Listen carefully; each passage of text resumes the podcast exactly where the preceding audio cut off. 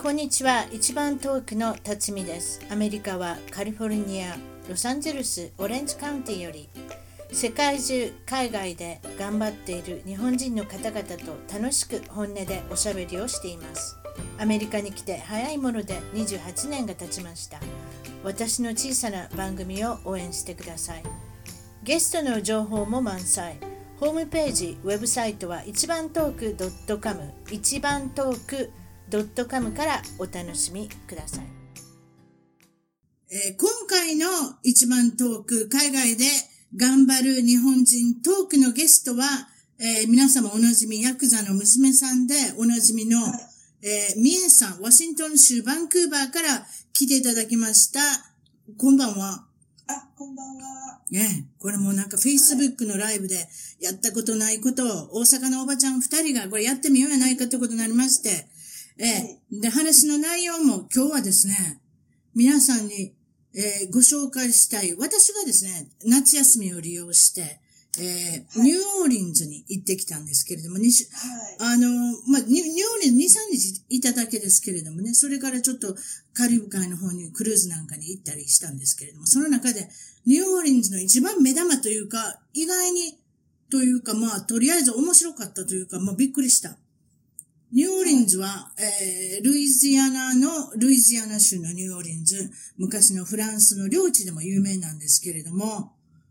この、まあ、フランス、まあ、領地、まあ、特にその中でルイジアナのニューオーリンズっていうのは、まあ、にフランス人もたくさんうろうろしてて、えー昔は、えー文化が、そうですね、クレオールって言われますけれども、あの、奴隷時代の、えーアフリカから来た黒人の人や、フランス人のミックスしたカルチャー、文化が非常に有名なんですけれども、その中で、フレンチクォーターっていう、こう、小さな、あの、まあ、かくまったところがあるんですけれども、そこの中に綺麗なお屋敷だったり、例えば飲みに歩いたり、バーボンストリート、これ世界的に有名な、もう酔っ払いがうろうろしてるところでも、はいもう朝、朝から昼からも大変な匂い。もう皆さん酔っ払って、その、汚い話ですけど、その辺に入ったんか知りませんよ。もうとりあえずもう、ニューヨークね、もう、ものすごい暑かったんですよ。えーっと、日本でいう34、5度あって、それでいて、湿気が90%。え、もう、あれですよ。あの、スチームバスって言うんですかもう蒸し風呂みたいなところにうろうせたんですけれども、そうかと言って私、痩せませんでしたけどね。汗だけはかきます。 なあんなに暑かったら食欲もないのかなと思ったら、冷房の中に入ったらすぐ食欲が出ますね。あ、冷房ってすごいですね。冷房に入ったらすぐすごいですね。え、あー、つも何も食べる気しないと思って、で入ったレストランが冷房効いてたらすぐ食べれる。ああ、恐ろしい。 もうそんな感じで、そのフレンチクォーターの中にはレストランもいっぱいあって、飲み屋さんもいっぱいあって、そのジャズの、えー発祥地って呼ばれるプレザベーションホールなんかもありまして、ジャズやブルースやいろんなとこからもう音が聞こえてくる楽しい街なんですけれども、その中で夜にこんなツアーがあるっていうことで、う誰が見つけてきたのかなうちの娘やったから、もうとりあえずとりあえず誰かが見つけてきたんです。パラノーマルアクティビティが、ひょっとしたらお目にかかれるかもしれない。ゴーストツアーう。んこれね、たくさん行くんですよ、皆さん。あ、そうなんですここで待っててくださいっていうところに行きますでしょあの、オンラインで買って。そうすると、わんさかわんさかいるんです。で、いくつものツアーがあって、何百人ってね、いるんですよ。まあ、その何百人って言っても、一つのグループが15人ぐらいなんですけれども、本当にいっぱいいるんですよ。で、皆さん、この、えーフレンチコーダーの中に、お屋敷、お化け屋敷。私、ちょっと中まで入れんのかなと思って、さすがに中まで入らせてくれなかったんですけど、はい。あの、まだ、なんでかって言ったらホテルの営業の妨害にもなったりするし、レストランの営業妨害になりますよね。お化け見えますから写真撮ってくださいって大変なことになりますよ。だから、だ行かっらてもいい地区っていうのがあるんですよ。いい地区っていうか、いいところ。ね。で、そこをはい、まず回ったところから言いましょう。えーっ、とね、これから行ったんですよ。皆さんもう写真撮る。もう、ん構えてるんですよ、皆さん。もうそうしてくださいって言うんです。もうガイドさんうが。ん写真は撮れ。ビデオは撮れ。もうとにかく何でも撮ったら映るんじゃないかと。うんそういうことで、えーまず一つ目のところに行ったのは、これは、オムニロイヤルホテル。名前言うてんかないいと思います。多分もうネットに載ってますんで。えーその中、そこで、投身自殺、飛び降り自殺をした人がいるっていうことで、早速写真撮った人の中で一人、やっぱり、ミステリアスな、光って言うんですかぶ光、ひ光、オーブオーブですかねあれ鳥のは。玉みたいなやつです。玉みたいなやつがね、うんそのちょうどその飛び降りたぐらいのね、この屋上のあたりにね、あれ、お月さんじゃないですよ。お月さんは屋上に出ませんもんね。うんそれがね、映ってるんですよ。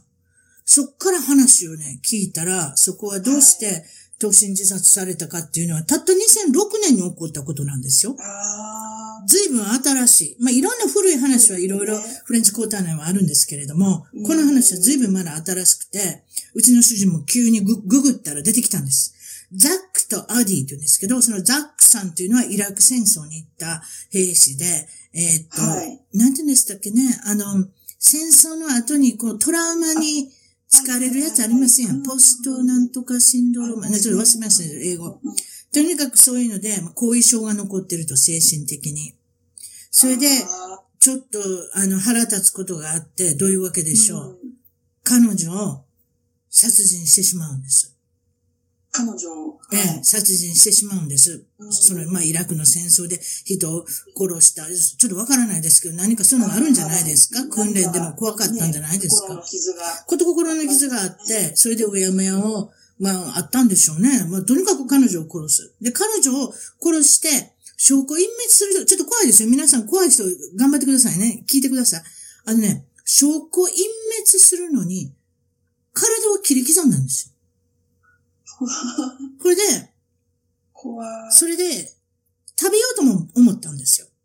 食べようと、えー、え食べえる、料理もしてたんですけど、してたけれども、食べなかった。で、また自分で、こんなことしてる場合じゃないって言って、自分でそのホテルに行って、身を投げて死んでしまうんですよ。自殺してしまうんですよ。あそういうことなんで、その場所には、まあ、あの、なんてメモも残ってたんですけどね。ああいうのってなんて言うんでしたっけ、自殺の時にメモが残るってね、あの、遺書って言うんですかー自分が一つ殺してしまったから、もう一つ殺す。まあ、わけは、あか、わけがあるようなないようなことの遺書も残ってるんですけれども、結局その場所が、ホテルの上から飛び降りて。私見たんですけどね、ホテルそんな高くないんですよ。そんなんで、私が死ぬともうちょっと高いとこ選ぶな。確実に死なあ、死ぬような。でも死なはったんですよ、とにかく。でも、そのお話とですね、はあい。とは、映画のロケ地ね。あの、インタビュー・ウィズ・ヴァンパイアって覚えてますあ、あの、トム・クルーズのえトム・クルーズとブラッド・ピットさん。あ、はい、はい。ね。それとクリステン・ダンストさんでしたっけあの、ちいちゃな女の子ね。はい。ねよくあの、高げた履いてたっていう噂ですね。トム・クルーズが背が、お背が低いので、ブラッド・ピあーピットの180センチに合わすために、高げたを、高げたっていうんですかあの、ブーツを、はいあの、カスタムで作りましてあ、のはい。それでなんか見てた、あの、それで登場したっていうことを聞いてますけれども、うーんそのロケーションの地にもなってますね、フレンチクォーター。あとは、あえっ、と、映画の、これ、アカデミー賞じゃないですか。12 Years of Slave っていうのがあったんですね。これ10年ぐらい前ですかね。あ、そんな前じゃない。4、5年前。あの、黒人の、あの、奴隷を描いた映画ですね。そのお風呂のシーンにも使われたっていう、まあ、あの、お家なんかも、えー見まして、えー作家のアン・ライスさんっていう人が、インタビュー・ウィズ・ヴァンパイアは書いたんですけど、このアン・ライ、アン・ライ、アン・ルイスじゃないですよ。似てますね。アン・ライスさん。ーあ、ライさん。はい。ルイスじゃないです。アンアンライスさんはとりあえず、あのーまあ、作家で、有名で、ニューオーリンズを舞台にしたものをいっぱい書かれてるんですが、その一つのお屋敷。このお屋敷はね、ちょっと待ってください。写真見ましょうかね。写真このお屋敷見た中でね、これ見せましょうね、皆さんにね、どうせだったら。これって映るかなこれ映るこんな感じ。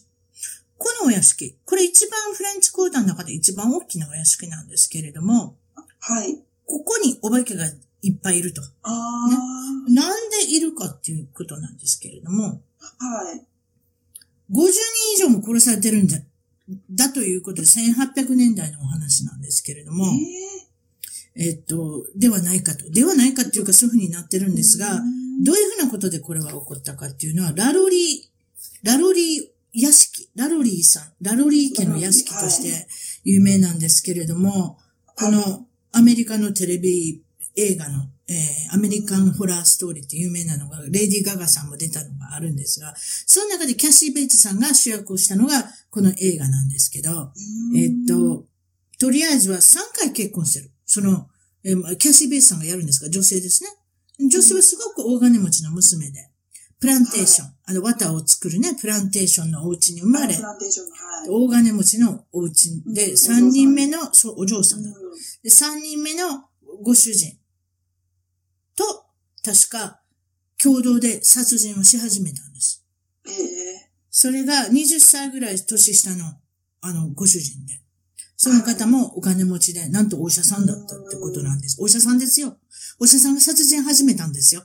すごいでしょ二人でつるんでですね、50人以上ものの、えうんえー、奴隷ですねあ。奴隷を、うんまあ、拷プランテー問。ションの奴隷を、拷問って言うんですかあうわの、して、殺したのが総勢50人ぐらいいたから、そこにお化けが出るってことなんですけれども、ああ、そうなんで皆す、さん写真撮ったけど、その時にはあんまりお化けの写真は写りませんでしたね。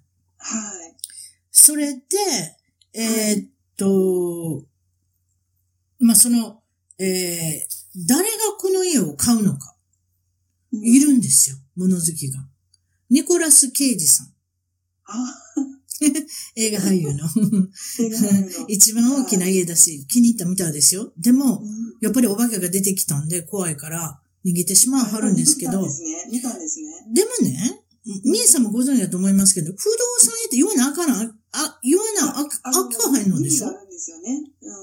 あれなんか例えばそこで死ぬとか、そこで何か自殺をする、何でもいいんですけれども、死というものがまつわってたら、言わなきゃいけないと。これカリフォルニアではう法律がありますけど、ひょっとしたら類似はないのかもしれませんね。んないのかもしれないですね。種類によって違うのかもしれない。なかったら安かったんでしょうね、多分ね。ニコラス・ケイジさんあー飛びついたのかもしれませんね、お金でね。ね。結構あの方、結構コレクティブな人だから。うん。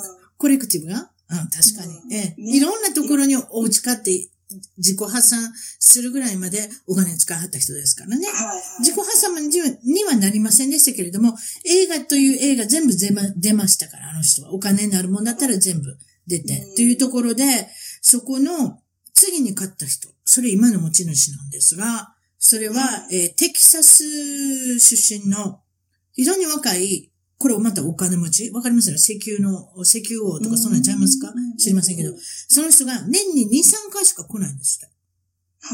お化けがいるのは別に全然構わない。その代わりハロウィーンのパーティーをししたいから、そこは買いましたっていうことなんですよ。うーすごいですよね。ん。すごいですね。ううんーん。そんなんで、次にはい。いるのは、い行けるのは、この、ムリエルの、えーレストランっていうのがあるんですけど、これがですね、はい。あの、例の私のこの Facebook の投稿でビデオが少し有名になりまして、Twitter でも何千人っていう人が見てますけれども、うん。それでよかったらこれ、ここでも見せますかね。私、これどうしてまず起こったか。はい。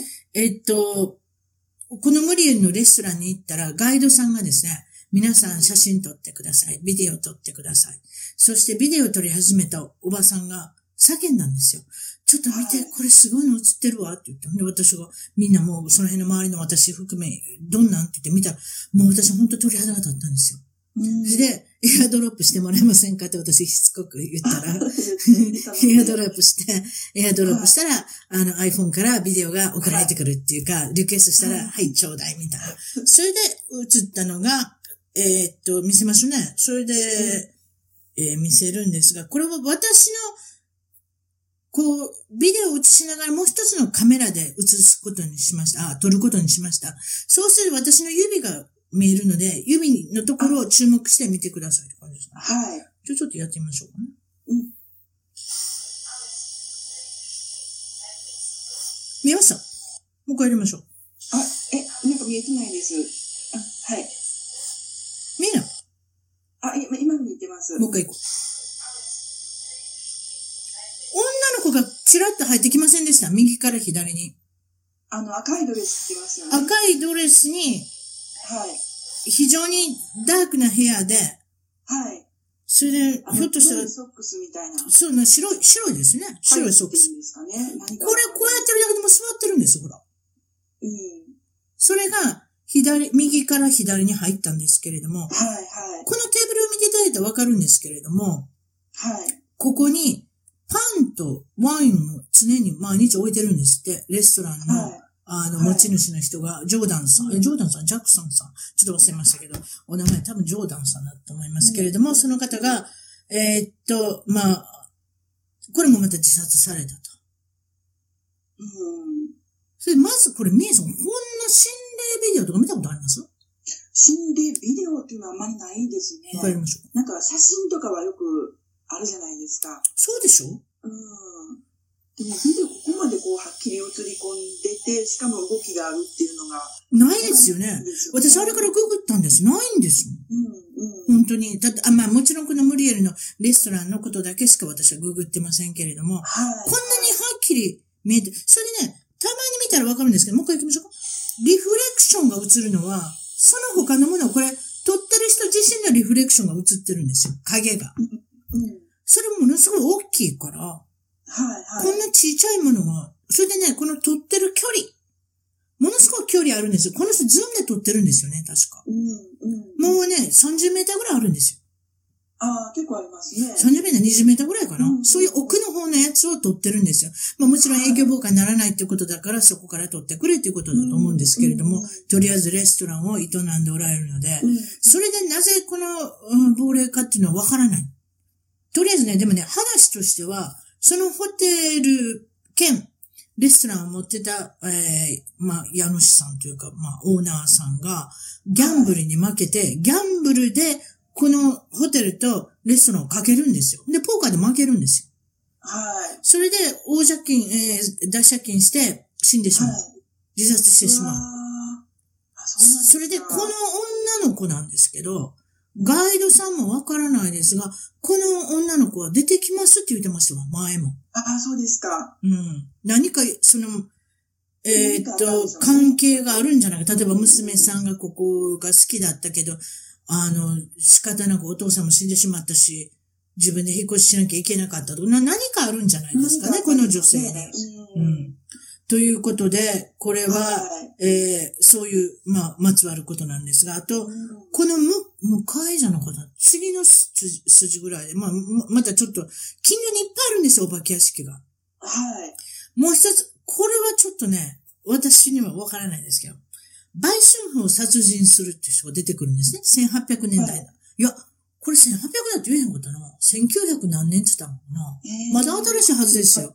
えでもそんなに新しくないですよ。インターネットとかそんなもんじゃないですよ。1940年代とか50年代とかなんかちょっと古い感じなんですが、その人は、えーっと、殺人罪で、あの、取り調べられるんですけれども、その殺人現場になったお屋敷のところに、テーブルのところにワインが残されてた。それで警察の人が、そのワインは何かと、ひょっとしたらね、あの証拠のもので、まあ、証拠ということで、それで調べたら、ワインじゃなかった。行き地だったんですよ。ええ、怖い。血だったんです。血液。それで、彼に聞いたら、これ何やって言ったら、飲んでました。ええ。で、売春婦を殺したのは、はい実は彼はヴァンパイアだった。吸血鬼、ドラキュラあだったということになってるんですが、その後、あはい。行方がわからなくなって、捕まらなかったっていう話なんですね。うん何も何もう、んひょっとしたら、あの、いまあまあ、自分の、おでも、生き地なんかすね、吸ってね、うん。そんなん生きれるんですかねちょっとそれがわからない。ここで事実ですね。事実というかね、面白い事実なんですけれども、 はい。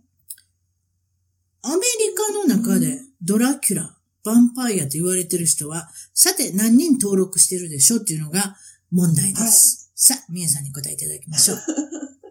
何ですかね。うー何んだと思います。なんか、何だと思います私は知ってるんです、回答。いや、あの、皆さんに、あ、皆さん、はい、ちょっと皆さん、それじゃ何人ですかちょっと聞いてみてみましょう。何人ぐらいだと思いますかあの、アメリカにいる、登録されてるっていうのは、登録っていうの意味がわからん。私もできるんかなひょっとしたら、いきず飲んでますって言ったら。自己申告なんじゃないですか、それ。多分そうだと思います。ちょっと、ちょっと皆さんさ、が、頑張って、ちょっと書いてみてください。か書けないですか、はい、はい。皆さん聞こえてますよね。うん、ええ。うん。何人ぐらいやろう。ちょっと皆さんえ、ー、それじゃあ、あの、予想してみてくださ7人ぐらいい。7、7人ぐらいはい。それアンジェリーナ・ジョリーさんも入ってますあ、違った。え、昔アンジェリーナ・ジョリーさんって一応あの、あの、なんで、ロケットじゃない、なんか、あの、ボトルに、ちっちゃいボトルに入れて、あの、ぶら下げてましたね、首に。ああ。 250人って言ってる。る人がいます、えつこさん。あ、本当だ。うん。250人。違う。あなたも違う。7人。もう7人。 7人も違う。それじゃあ正解を言いましょう。5000人。はい。5000人うん。ええー、わあ、結構多いですね。そういう人ってハンバーガー食べないんですかと思ったけど。そういう人、生き地だけ飲んでハンバーガー食べないんでしょうかわかんないですけえれども。えちょっとその辺がちょっと疑わしいですけれー、ども。怖いですね。うん。まあ、はい。いうそこは殺人現場であったっていうことで、えっと、えっと、その他、教会でもなんか、ここを移してくださいとか言ってましたね。まあ、そこにまあ、もちろん個人もあったりとかして、まあ、とにかくその、ブードゥー教っていうのが非常に、あの、信仰が強い、あの、人もいるんですよ、ニューオーリンズっていうのはね。だから、ブードゥーっていうのは、黒マジックっていうんですか日本語で。ちょっとわからないですけれども、そういったクリオール、その、アフリカの、えっと、文化と混ざり合って、フレンチの文化と混ざり合ってできた、まあ、宗教だって言われてますけれども、その中で占い師がとても、世界的に有名な占い師が出たそうです。あ、そうなんですね。実は。はインチキだったっていう話をしましょう。ええー。さて、彼女の、ね、まあいいです。さてってでもこんなもん回答、あ絶対考えれないかもしれませんけれども、一応言ってみましょうか。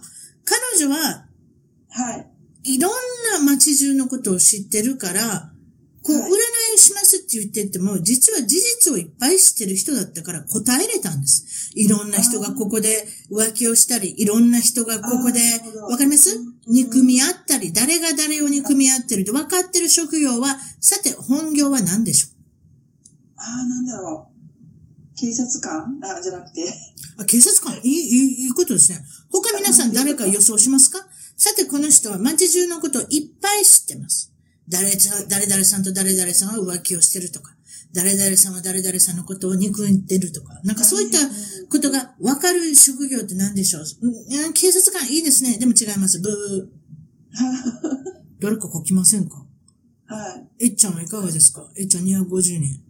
いかがですかねそれで、まあ行きましょうかこれ、はい答えはですね、美容師さん。ああ。ああ、美容師さん。先日も美容師さんの方が言ってました。私がはい本当に口開いたら大変なことになります。この街はと言ってましたから。やっぱり、 やっぱりそうなんじゃないですか美容師さんっていうのは、ホステス。えっちゃん言っていただきました、ホステスさん。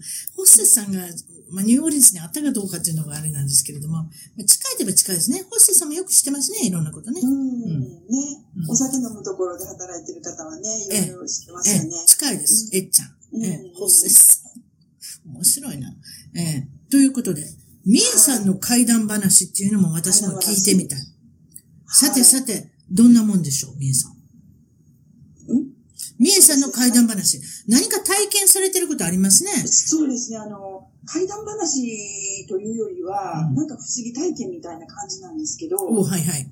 うん。あの、ちょっとね、セドナに行った時にね、あの、うんアリゾナに、あの、セドナっていう、あの、まあ、観光地になってるんですけど、今、はいはいはいはい。あの、あるんですね。うん。で、あの、赤、赤いこう、岩山、うんまあ、ミネラル成分の赤い岩山で作られているような町で、うん。うん。で、そこがあの、エネルギースポットって、エナジースポットって言われて、パワースポットとかって言われて、うん。あの、日本からも、世界中からも、いろんな観光客がこう集まってくる。有名ですよね、こっちでもね。うん。うん。とそても有名。こに、あの、行った時うに、ん。えっ、と、何回目やったかはちょっと忘れたんですけど、行った時に、うん。あの、夜中にね、うん。まあ、ベッドに寝てたんですよ。うん。で、一つのベッドに私と娘が寝ていて、うん。はい。で、もう一つのベッドに主人が寝てたんですね。おうはいはい。うんうん。で、夜中に、こう、ふとね、何かあの、四つ足の動物うん。あの、猫みたいな感覚だったんですけど、う、うんん。猫みたいな重さみたいなうん。大きさで、うん。それがね、あの、その、布団かぶってるんですけど、ブランケットかぶってるんですけど、はい。その上をね、こう足元からこう、私の顔の、顔の方に、うん。まあ、向かって、こう、歩いてくる。近寄ってくるのがわかるんですか歩いてくる、うん、その、布団の上をね、うん歩いてくるのがわかるんですよ。はいはい。でびっくりして、うん。わっと思って、あの、飛び起きたんですね。うん。うんうん。だけども、あこれはまあ、電気消してるから真っ暗ですよね。確かで、に。何もこう見えなかったんで、あ、気のせいかと思って、うん。またもう布団かぶって寝たんですよ。うん。眠たいしね。もう眠たかったしね。旅疲れて行、たし旅行、そうそう、旅行してるときは眠たい。うん。で、やっぱり暑いところなので、もうすごいもう体力もちょっと消耗してしまってね、うんもうそのまま寝てしまったんです。うん。うん。で、あの、まあ、今夜が、夜が明けてうん、朝ごはん食べてたんですね。うんうんホテルのところでうんうん。そしてね、あの、その時に、あ、ふと昨日のことを思い出したんです。はい。でちょっと昨日不思議なことがあったって言って、うん。多分寝ぼけてたんかもしれへんけど、うん言ってね。うん。うん、あの、主人にそうやって話したんですよ。うん。うん、なんか四つ足のなんか猫みたいな動物がこう、洗ってくるような気配があって、ってうん。う言っん。て、う。うんんそしたらね、あの、驚いたことに、うん主人も、いや、僕もそれ感じたって言って。あそう。感じた、昨日昨晩ね。うん。うん。それで、あの、びっくりして、やっぱり飛び起きて、うん。なんか動物が入ってきてると思ったらしくてね。うん。うん。飛び起きて、あの、ブランケットも、まあ、全部バーッとはぐったんですって。うん。うん。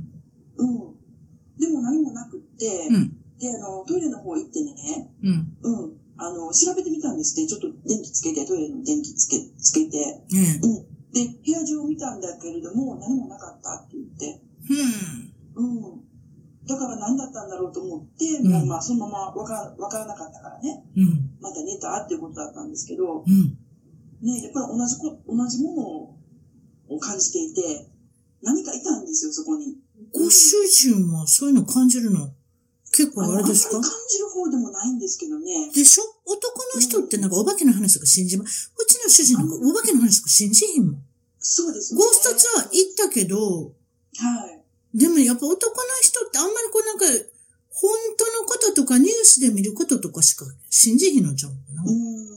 ね、だからど男性はやっぱりこう目に見えるものを、そう、やっぱり女性はね、こういった言い方あれですけれども、例えば、子供身ごもったりしますやん。あれも不思議なことですよ。はい。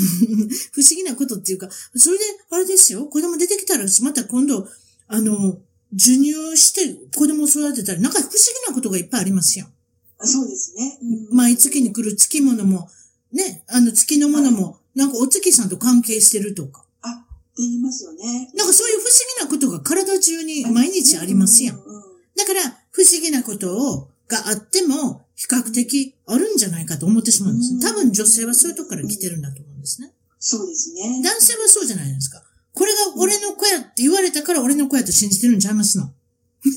そんな言い方したらあかんけど。そうでしょね、うん。血液検査で D- DNA の検査でもせん限りは分からない時もあるんじゃないですか男性っていうのは。でも、だから言われたことを信じる。はい。うん。だからニュースが言われ、そう、だからニュースが言ったことを信じる。でもそはいのご主人は、そういうタイプでもないのに感じた。そうなんですよ。で、なんかあるんでしょうかそうなんね。ですよね。で、まあ、なんか不思議なことあったなって言って、うん。それで次の日になってね、うんあの、山に登ろうってことになって、はい。うん。で、山に登ってたんですね。うん。そしたらね、一人、まあ、あの、ガイドさんがいて、うん。うん、ガイドさんがいてね、その方が、あの、すまあ、先頭に立って、はい。私と主人とあともう一組カップルがいたんですけど、ええ。あの、4人一緒になってこう連れて行ってくれてたんですけどね。うん。うん。そしたらね、あの、駐車場で途中まで登るんですよ。あの、駐車場っていうか車で。うん。うん。その岩のね、途中まで登るんです。うん。で、駐車場に止めて、うんで、あの、ここからもう山頂までは歩いていきますよっていうことでね。うん。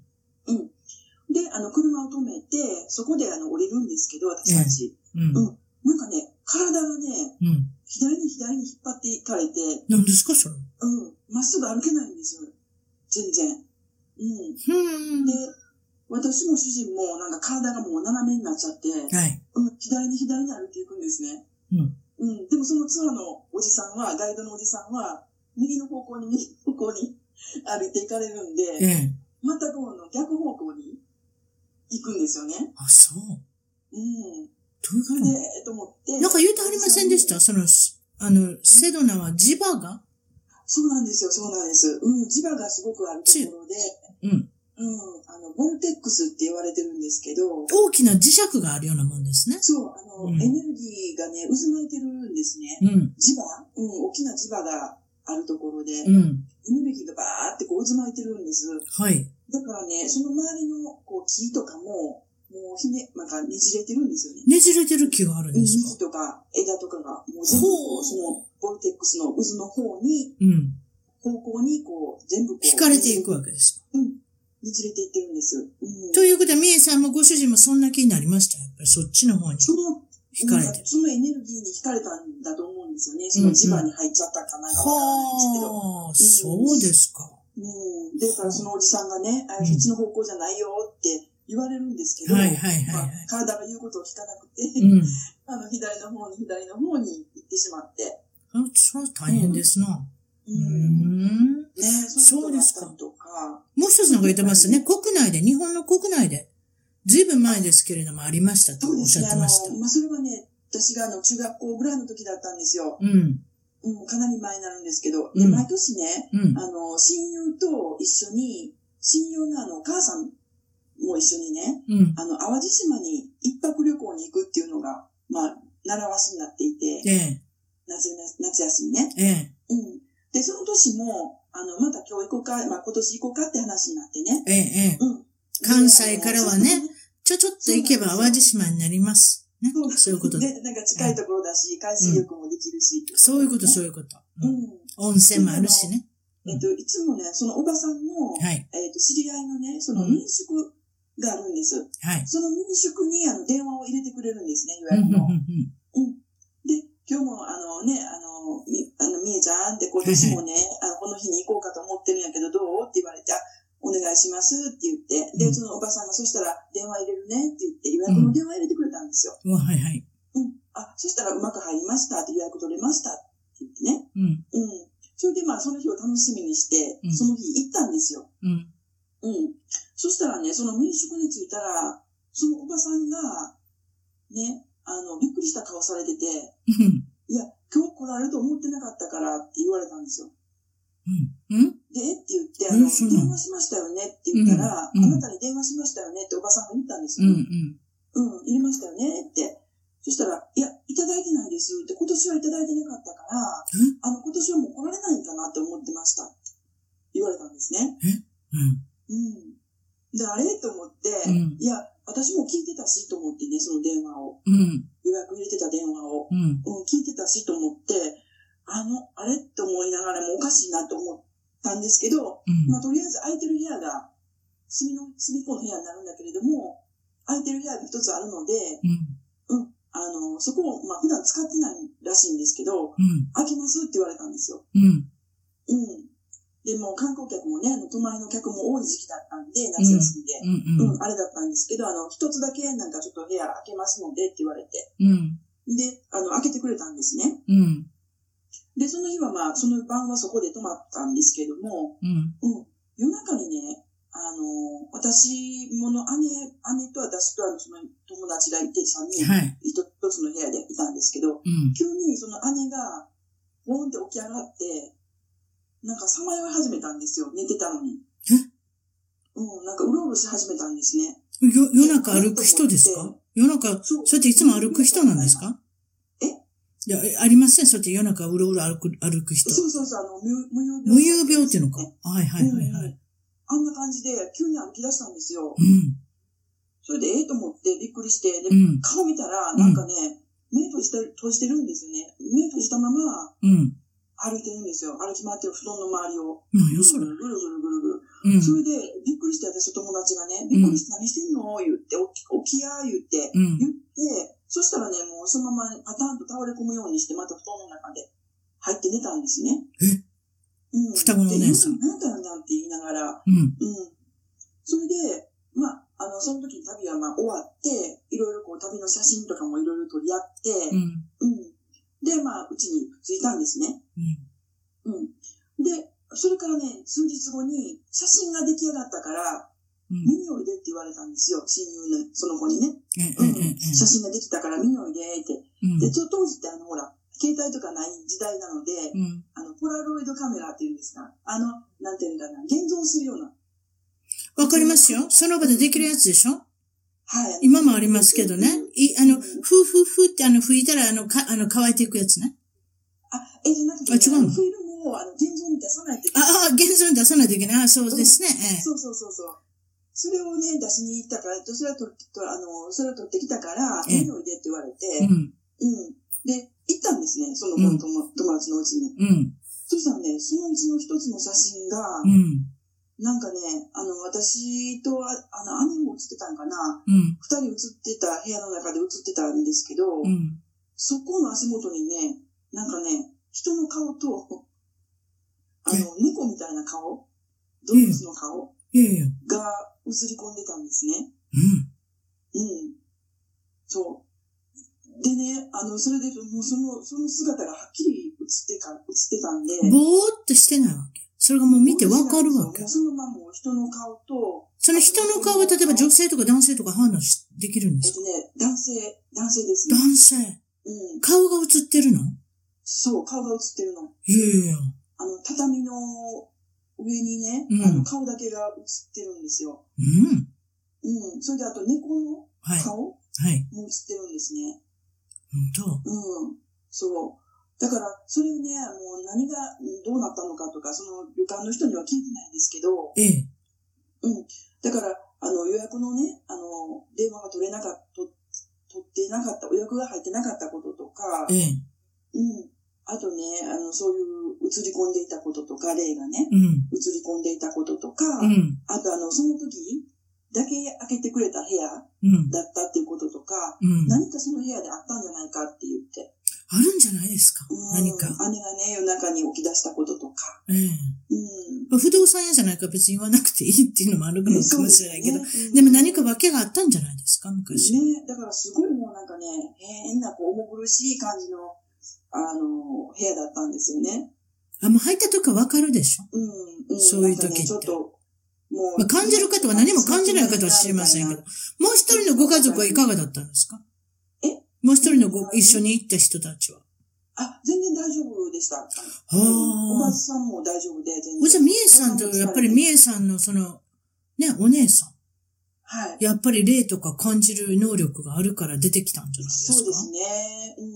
多分姉も、ね、あの、やっぱりは、あの、同じように感じるので、うん。うん。だと思いますね。お姉さんが歩いたことはお姉さん覚えてたんですか覚えてないんですよ、それ覚えてないのうん。だから翌朝言ったんですよね。う。うんん。あ、そんなん覚えてないって言って、え、そんなんしてたん言って。うん。あ、そう。うそういうこと結構よくあるんですか無い無有病じゃないけど、その、ん。いあ、や、いや、そんなんなかったですよ、今まで。そう、びっくりしたね。うん。気持ち悪いしな。うん。だからなんかやっぱなりんか魂がどっか行ってるみたいじゃないですか。そうやってうろうろし始めたらね。うん。目もつぶってるっておっしゃったし。ずっと渋ってるのに、うん。うん。結構な速さだったんですよね、しかもそれが。うあの、ん運動って言ったら、ほら、こう結構ゆっくり歩いたりとか、はいはいはいっはていうい。イメージがあるんですけど、結構早く、なんかね、ぐるぐるぐるぐる部屋の、うん、中をこう回っていって、まあ子供ですからね。まだ子供だったんでしうょんその時。うん、まだ中学校2年とかねそのぐらいだったえ。だから動くこともって早いですよ。うん、う。うんーん。そうですかだらびっく。りして、そういうことあるやろな。だから日本の旅館とか、うん、ホテルとか、はい。何かの思いで、そういうふうな、そうん、うの、ん。まあ、いい、悪い、別にして、そういう思い出がある部屋っていっぱいあるでしょうね、多はい、分はね。それはでも、商売に関わるから言わないんでしょうい。ね。そうですね。うん。そんなん言う聞きますもん。ロサラスベガスもようあるって聞きますもん、結構殺人あ、とそうでかす。か。だから、あの辺のホテル、きらびやかに見えるけど、結構あるんじゃない言わない言ってたよ、やっぱり。それは。やっぱりなんか州によってあるんじゃないね、いちいち言ってられへんもんな。ここで殺人がありましたとか、うん。自殺がありましたとか、はい。そんなこと言い出したらもうキリがないからね。うん特に観光で持ってるような、あの、うん地区で住んで、私それ聞いたことありますよ。結構あるって聞きますね。はあの、これ前回言いましたっけね私たちが、その、収録した時にこの、こういう霊体験の話をしたら、ーうん PC がですね、何かの、に、あの、どうなったか知りませんけれど、うまくいかなくなって、そうですね収録を途切れ、なんか固まって途切れ途切れになって、声も途切れて、その中でおしゃべりできなかったことが、結局、し編集してもできなかったことがあるんですけれども、今日はちょっと勇気を出して言ってみましょう。どうなのかわかりませんけど、うん私の体験ですけれども、うんこれアメリカで、えーっと、ロサンゼルスに、えーロサンゼルス郡ですかに近い、えーロス・アラミトスっていうところで起こったことなんですけれども、はいはい。まあ、そんなに、あの、大層に、あれな、考えなくてもいいですけど、まあ、女、うん女友達というか、まあ、女性の友達のとこに、みんなで映画見に行ったんですね。家でめ映画でも見ようやないかと。それで、あのー入ったいきなりそのリビングルームにどこかに座らなきゃいけないけれども、うんこの、リビングルームにあるものが、ソファー全部埋まってて、私の座るところは、あのーこれ、ロッキングチェアって言うんですか日本で何チェアあれ揺れるやつですね。揺れ、ゆらゆら揺れるやつう、ん手でやってますけれども。あローキングチェアしかなかった。私はどうも気が向かなかった、そこに座る。うんうんでも、それしかないので、映画見れないので、そこに座りました。うんうんそして座ったら、金縛りにあったんですあよ。なんで金縛り、でもお手洗い行きたかったんです、実はもう。うん座った時点でお手洗い行きたかった。ど、いつか行かなきゃいけない。でも金縛り動かないんですよ、体が。うんそんなん初めてですよ。あ金縛りにあった。初めてだし、それからもないんですよ、私って。本当にあんまりそんなこと感じない人なんだけど、それで、ものすごい勢いでこう、もう、もう叩こうたんですよ、金縛りと。だっておしっこ漏らすの非常にまずいじゃないですか。女の、女友達のお家に来て、普通の女性がおしっこ漏らして大変なことじゃないですか。映画見ながら、シミもつくし、まあ、金縛りにあってお化けの話してる場合じゃないですよ。ロッキングチェア。あ、ロッキングチェアは多分でもあれでしたね。ばざ座布団が引いてるだけだったんでそれを捨てれば大丈夫ですけど。まあとにかくでも私はおしっこしたくなかったそこで。うんそれで、帰ってきたんですよ。おお手洗いから。はい。そこしか空いてないじゃないですか。うんそこ座るの嫌だったからもう、あの、絨毯の上に座って。ああ。で私聞いたんです。このはい椅子なんかありますの、うん椅子でなんかロッキングチェアのイメージとして一人の人が同じところに座っていつも座るイメージありません、うんうんうんそれかどうか知りませんけど、なんと、新品で買わなかったらしいです。アンティークショップ。アンティークの、うんアンティークショップっていうのは中古ですよね、いわゆる。うんでうんも中古がもっと古くなるんでアンティークでかっこいい言い方になるんですが、はいはいアンティークショップで買ったうん椅子だと。あのね、アンティークのものとか、中古のものって、はい。やっぱね、あの、年がある、入ってるんですよね。前の使ってる人の。あると思いますね。特に。にこのロッキングチェアだとか、毎日毎日そこに座ってた人がいるわけじゃないですか。そうですね。うん、ね。そういうのってあるでしょうね。うん。だから、あの、オレンジの、はいえっと、オレンジ市シティ、シティオブオレンジの、はい。シティ中オブにあオレの、ンジ大。きなね、あの、アンティークモールがあるじゃないですか。ありますね、あの辺にね。ええ。ね。で、私もあの、アンティーク結構好きなんで、可愛いものとかもあるんで、うん。あの、そのオレンジに住んでた時に、よくこう週末に行ったりはしてたんですけど、楽しいですね、アンティーク見るのね。うん。でもね、長いこと入れないんですよ、店の中に。あ、そもう気持ち悪くなってしう。まっいやいやいて。や、私は見れるけど、やっぱり私はやっぱりそういうとこ行けんねんな。ということはもうあなたはもう感じるわけですかいろんなもの。うん。なんかねあ、そうもうあの、いろんなこう思いというか、なうんん。かわ、エネルギーですね。かりますよ。うん、そんなものがバーってきて、うん。なんかもうフラフラになってしまって、あらら。うん、長いこと入れないんですよ。好きなんですけうんうど。んうんうんうんうん。うんだから相当いろんなものが、やっぱ思いがね、うん。入ってるんだろうなってうん。思うんです。うんだからね、それから私、中古で、もう、貧乏してた時もありますから、中古で買わなきゃいけなかった時もありますけれども、はいはい。もう、別に普通で自分で新しい家具が買えるようになったら、もう私、中古の家具買わなくなって怖くなった。はやっぱりそういう思いが、特にそういうい。うんチェアだ、ね、ローキングチェアだったり、例えば何でもいいじゃないですか、食卓は、ダイニングテーブルでもいいですけど、なんかあるんちゃいます椅子って特になんか人のねうん、思い出があるんだと思うので、私それからだから怖くなったから、うん全然買えなくなりますね。うん。ねはあえ例えば、いろんなとこに行って、誰かのお家にいて感じたりすることもあるんですかこの家ありはますあんまり長くいたくないとか、そういう時もあるんですかありますね。うん。あの、うん。やっぱうち選ぶ時とかもそうなんですけど、うん。うん。やっぱりあの、空気が軽いところ、うん。うん。あとあの、明るいところ、うん。で、あ暖かいところっていうのがいいですよ。うん。あ、やっぱりね。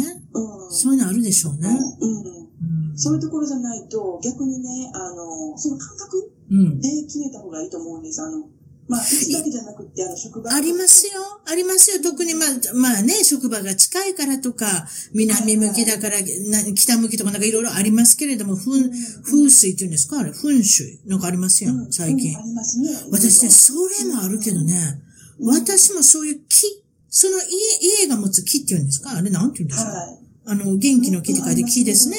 うん。何か感じるものって、私家見た時に、たくさん家見た時があって、その一件になんかちょっとね、この家うっとうしいな、なんかこの元気がないんですよ。木ですよ、例の木。元元気がない家うん。で、聞いたんですよ、不動産に。なんか、なんかああったんですか、この家。ああ、亡くなられました、先月に。あああ、うん。だから安いんですかって言ったら、あやっぱちょっと安めにしとかなきゃ。うんご家族の方、なかなか売りにくいんだと思って、安くされましたはいねは、いって言って。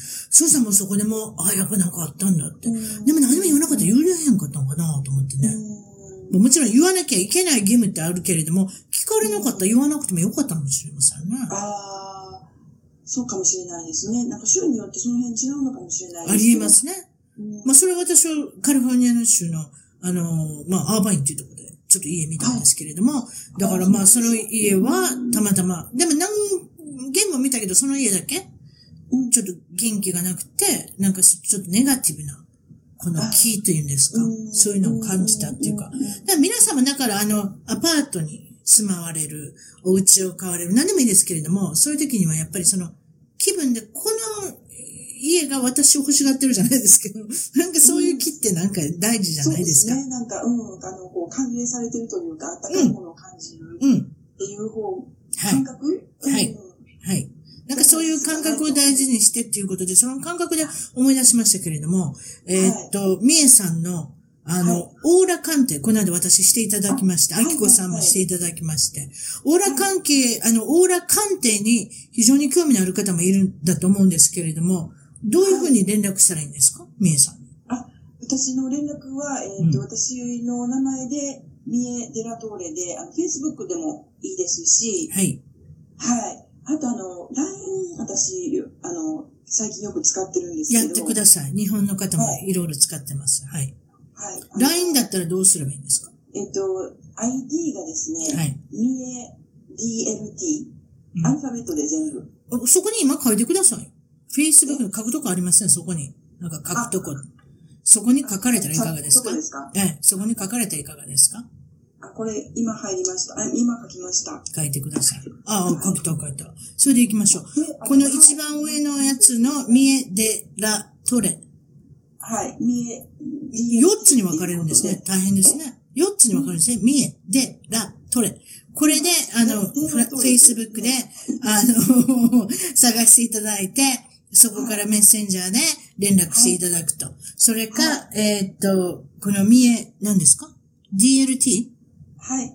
これで、えーっと、LINE で。で、今なんか特別価格を、あれなんですね。ああるんですね。それをちょっと宣伝しておいてくださうんあの、ま、特別価格というか、あの、30分で、あの、60ドルで、あの、普通セッションさせていただいてるんですけども、い。はい。うん、1時間で、あの、120ドルのところを、100ドルっていう形でさせおていたなだるいてますほど。ちょっとお安くなるじゃないですか。そうですね。ねはい。ええ、ということで、あの、今はい特別価格で30分60ドルのところって言いましたそれをはい1時間の60分で、そうですかええうん、そこを、まあ、100 100ドル。ドルで、あの、はい、ちょっきりやらせてもらってます切ったりはい、何でもいいですけれども。はい。切りのいいところで、うあの、大阪人らしいですね。もう、もう、も う、はしょってしまえっていうね。その感じで、あの、オーラ鑑定をやっておられますので、前回のあの、アキコさんとの、あの、ね、対対話で、対話じゃない、会談、はいインタビューを聞かれて。それで私の、えっ、と、時と、あれ生でしたっけねちょっと忘れちまいましたね。何回も出てもらってますんで。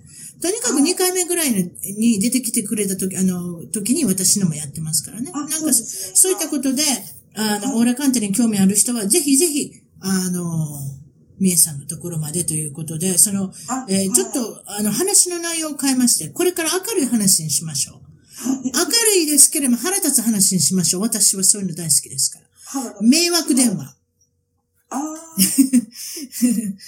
大好きなんですよ。あー私ね、そうあなんので、すかうん家に電話ってついてますやん。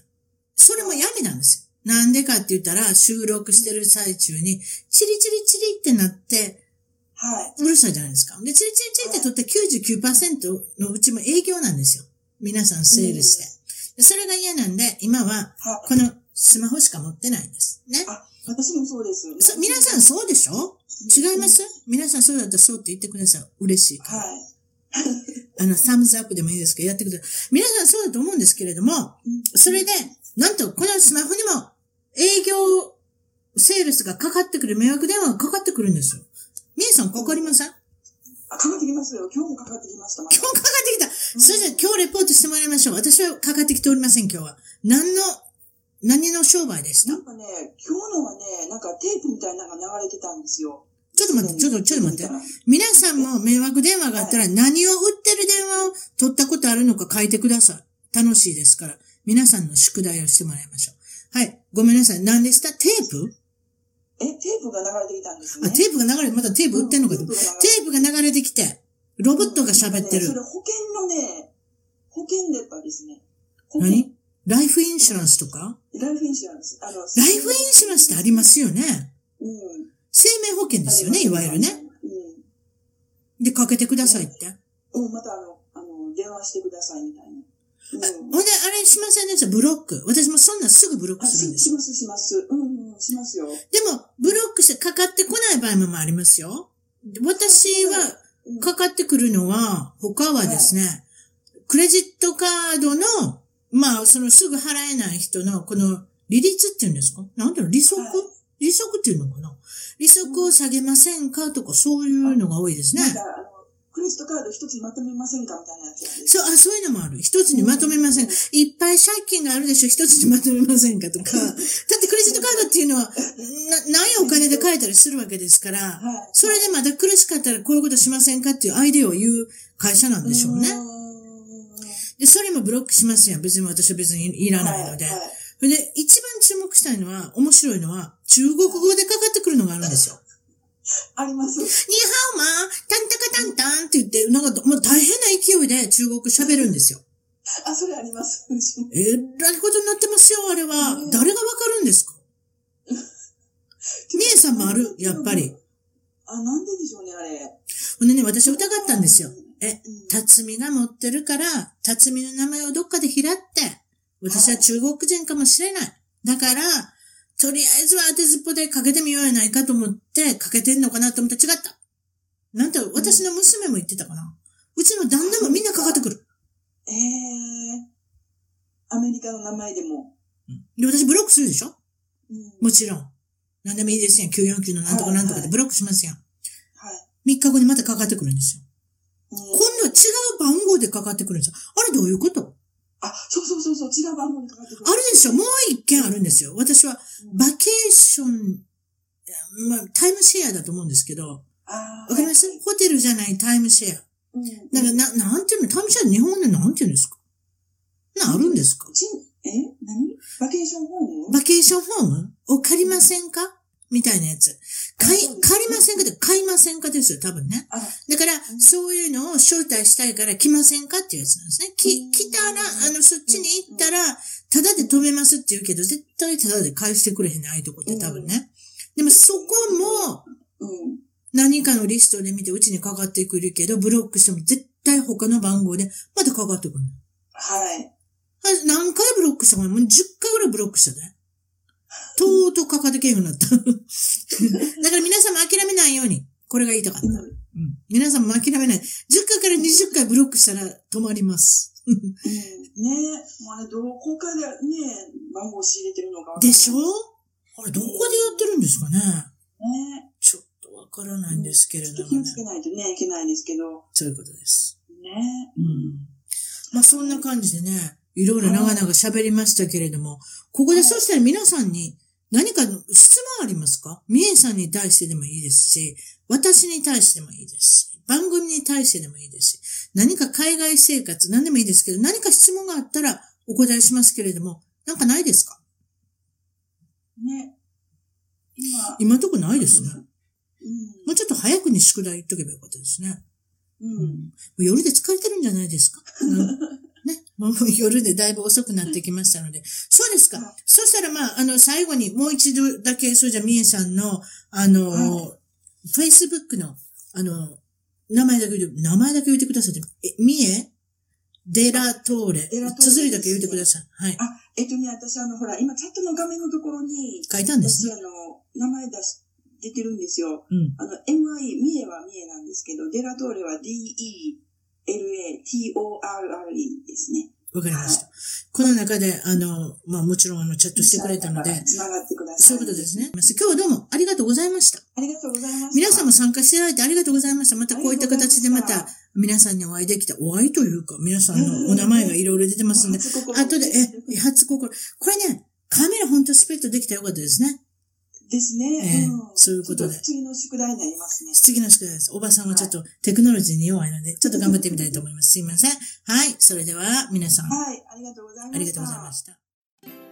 一番トークのツイッターでぜひフォローして絡んできてくださいまた一番トークの Facebook で気に入ったらぜひいいねをお願いします番組の聞き方は iTunes もしくは内蔵のポッドキャストアプリより一番トークを検索 Android のスマートフォンからはサウンドクラウド Google プレイミュージックのアプリより一番トークを検索チャンネル登録をして新着をいち早くゲット私の小さな番組をぜひ応援してください